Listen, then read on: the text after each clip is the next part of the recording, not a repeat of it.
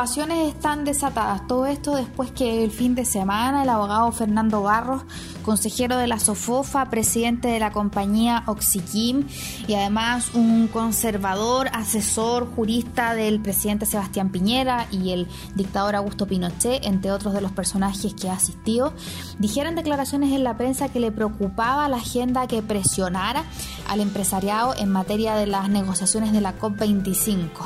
No lo dice gratis, sino que lo comenta a propósito del financiamiento que el gobierno ha intentado casi desesperadamente de levantar entre los diferentes gremios empresariales y que se le ha hecho un poco cuesta arriba para poder poner en la cuenta corriente del encuentro de cambio climático de aquí a fin de año los pesos necesarios para financiar, para la redundancia, este encuentro que se llevará a cabo en Chile luego que además Brasil rechazara realizarlo.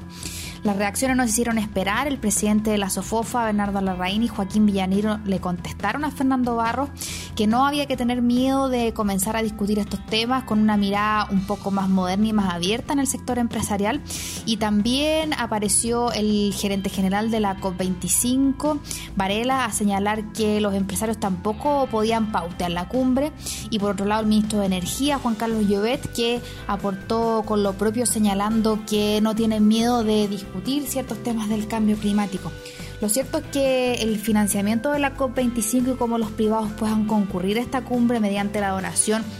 hasta ahora determinada en aportes ciegos, es un tema que se está poniendo cada vez más tenso y esto también de cara a que se señala a nivel interno que no han logrado llegar a la meta de los 20 millones de dólares que pensaban levantar en el sector privado.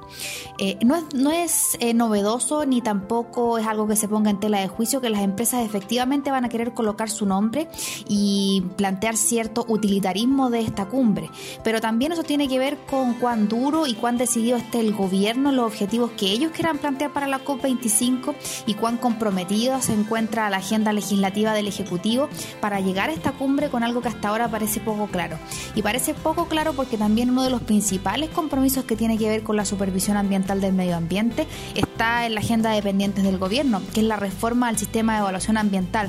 Junto con ello, el proyecto de delitos ambientales también parece estar olvidado en la agenda presidencial. Y ahora, a puertas de la realización de la cumbre de la COP25, el debate parece ser en torno a los morlacos y no realmente a las iniciativas legislativas que pueden hacer de esta cumbre algo memorable de aquí a su realización a fin de año. Mientras entonces se debate en pesos más y pesos menos quién eh, tiene el control de la agenda, el gobierno parece haber olvidado lo principal, que son ellos quienes, teniendo o no la plata para realizar la cumbre, deben llevar adelante los objetivos sostenibles del desarrollo del medio ambiente como algo que trascienda a la segunda administración de Sebastián Piñera y que sea una herencia para los futuros eh, gobiernos del país. Soy Natalia Saavedra y estos fueron los sonidos del mercado.